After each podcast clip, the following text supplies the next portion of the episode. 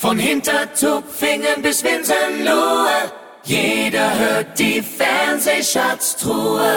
So, da sind wir. Haha. Und äh, heute mal wieder in perfekter äh, Dolby Surround Atmo und nicht äh, vom Handy aus dem Spieleparadies im Steigenberger. Herzlich willkommen, Alex Schindler. Aber da merkt man, dass du technisch überhaupt nichts auf dem Kasten hast. Ja, denn, hab ich auch äh, nicht. Wir sind, weit, wir sind weiterhin im, im Mono unterwegs.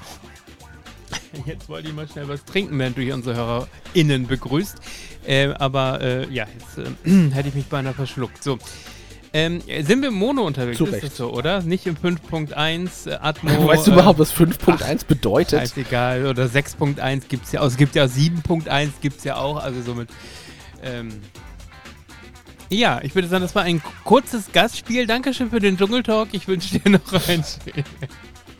Aber siehst du, nee, wir müssen unterbrechen, weil Ja. wir müssen mal kurz runter. Da schreit gerade jemand. Super. Moment. Das war ja nicht zu überhören, dass da geschrien wird.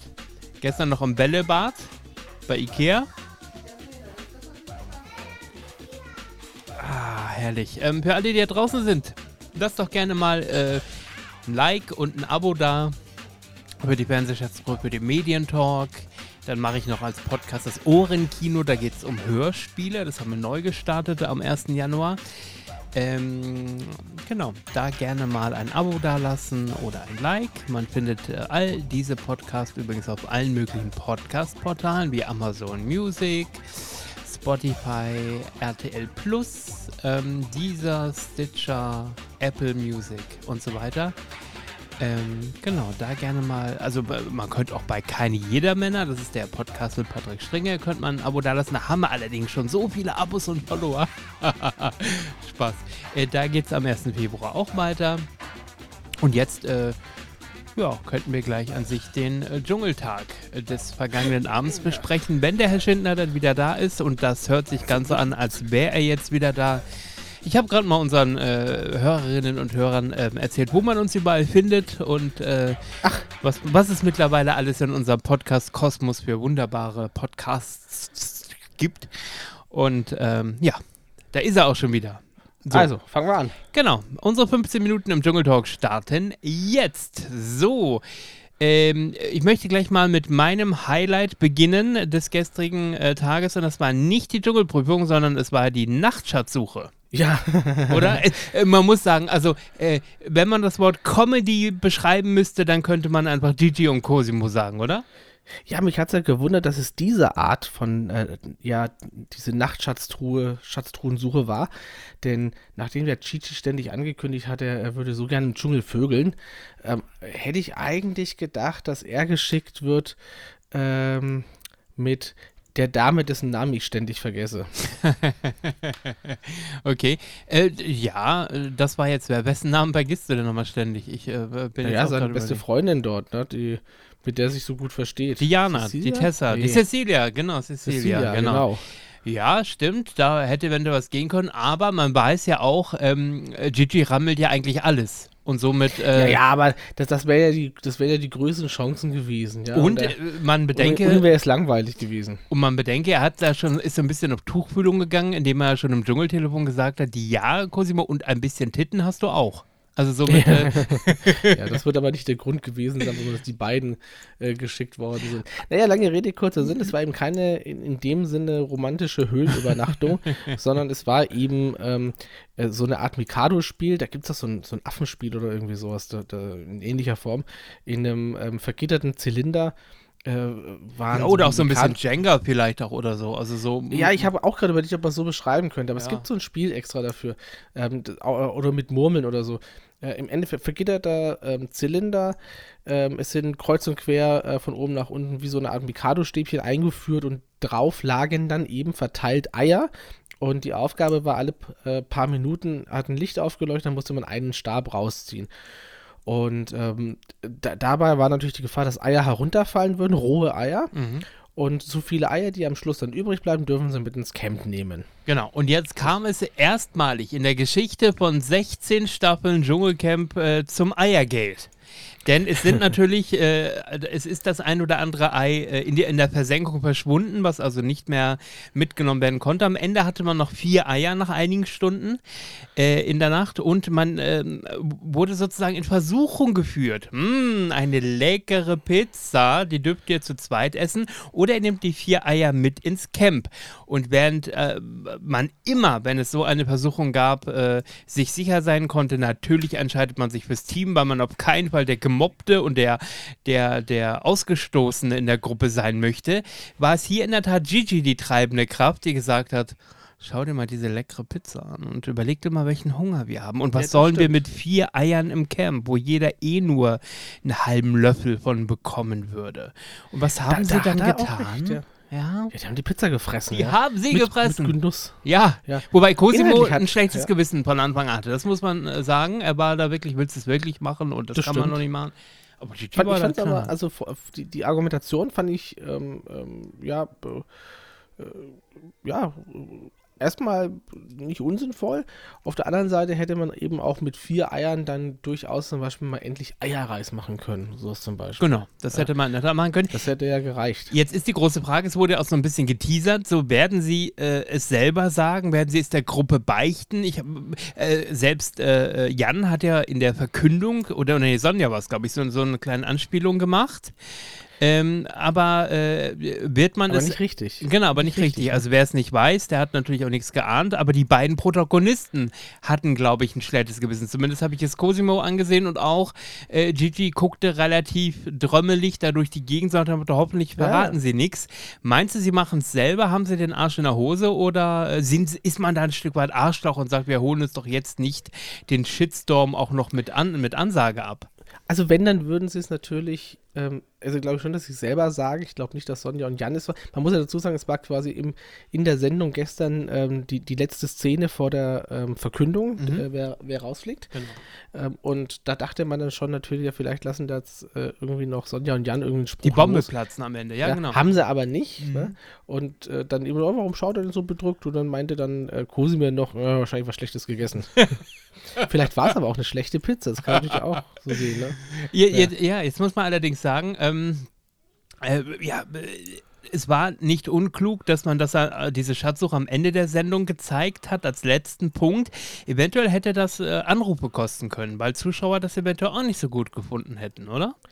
ähm, man sah ja nicht, wann die heimkamen. Ne? Mhm. Also wann es dann zurückging und wann die vielleicht haben auch alle geschlafen und dann sagt man da auch nichts und man hätte es jetzt in der Früh machen müssen.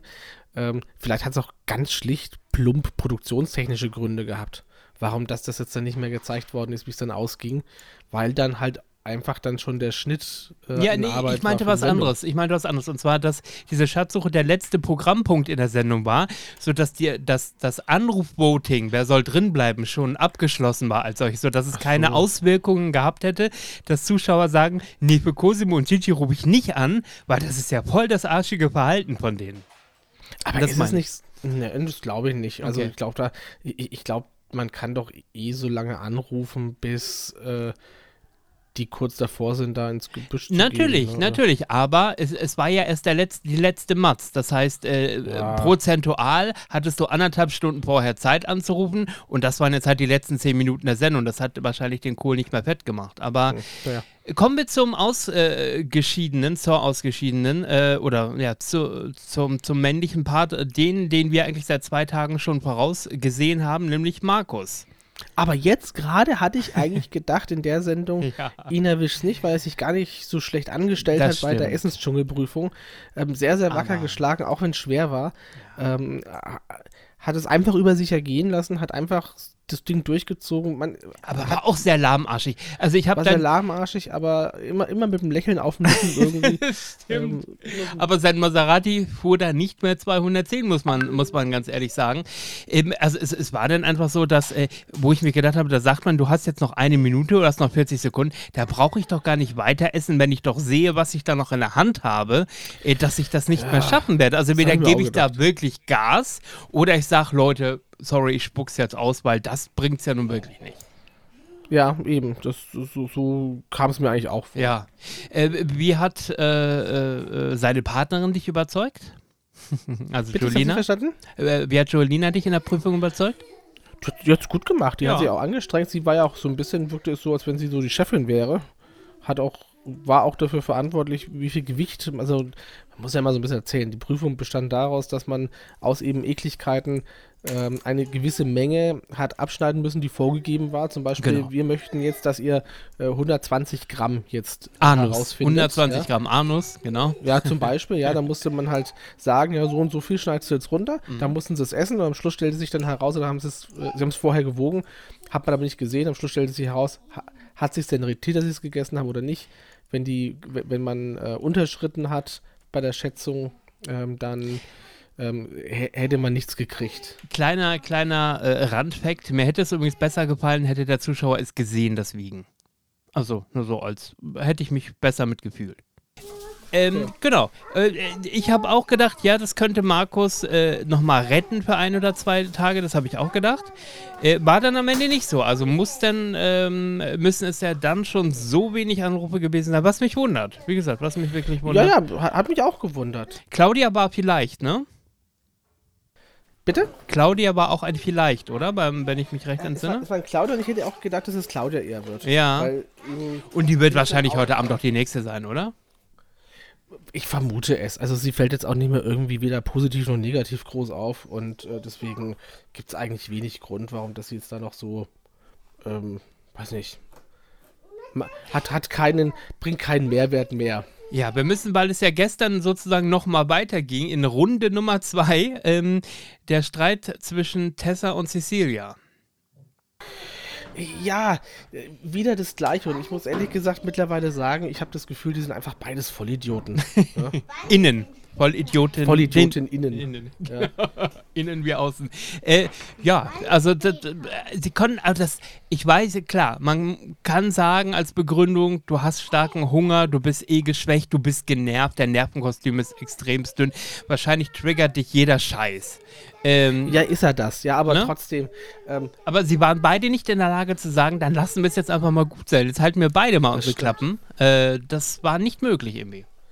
Eben, ja, das ist das große Problem. Sie, sie, das ist das, was ich meinte. Und, und sie können es dann auch nicht lassen. Und äh, da ist aber Cecilia die allergleiche. Ja, Mhm. Die ist dann nicht besser. Also deswegen. Ja. Aber die Ist auch, mittlerweile, ist auch mittlerweile eigentlich so ein bisschen ähm, ähm, äh, müßig darüber zu sprechen, ehrlich gesagt. Das weil stimmt, es immer aber das Gleiche ist. es hat aber nochmal einen relativ gro großen Raum gestern auch eingenommen, oder? In der Sendung, am Anfang der Sendung. So, ja, hier ist ein bisschen Wallung hier gerade da oben. Wir haben auch so Streit hier. Habt ihr auch Dschungelcamp da? Oder geht es um die Ja. Essensprüfung wahrscheinlich, oder? Haben, nein, es geht jetzt gerade eher um eine, eine Uhr.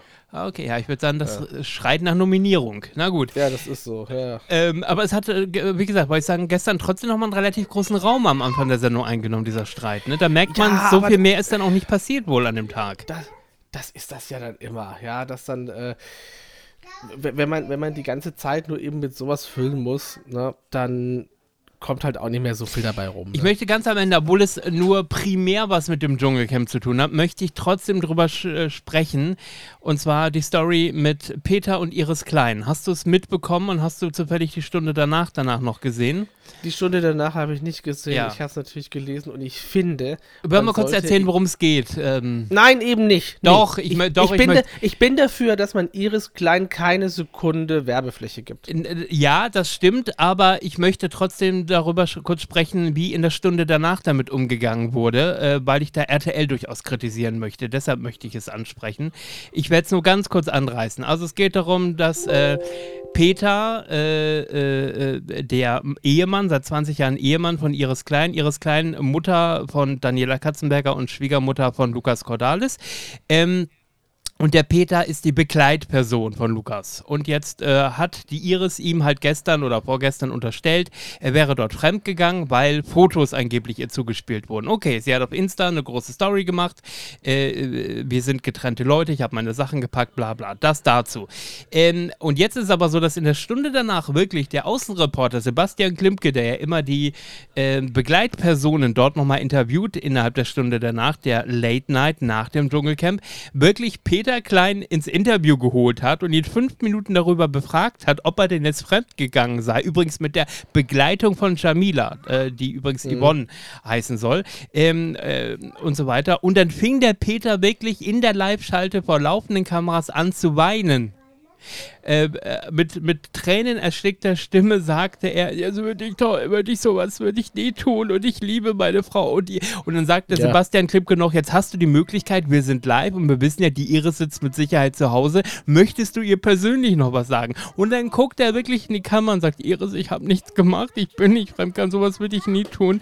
Und da sage ich mal, also sorry, also äh, wie tief muss das Niveau dann bitte noch sinken? Das ist ja unterhalb dann der Kniekehle. Also das Ja, ist. da- Äh, das ist ja das, was ich meine. Und wir machen jetzt eigentlich das Gleiche. Ähm, ja, ja, wir dürfen ja durchaus kritisch das sehen, wie, wie damit. Also es hat ja, äh, warum wird es innerhalb des Dschungelcamps überhaupt Nee, thematisiert? nein, es wurde nein, ja schon bei. Ist, nein, ich, ich, ich bin da strikt dagegen. Es ist, ähm, da, da erweisen wir uns, äh, uns allen einen Bärendienst. Wir machen nichts anderes wie die Bildzeitung, springen auf diesen schwachsinnigen Zug auf Iris Klein, hat, kann nix, äh, hat überhaupt keinen Sinn und äh, äh, kann sie auch nicht leiden. ja, und äh, alle, alles, was sie tut, ist äh, einfach nur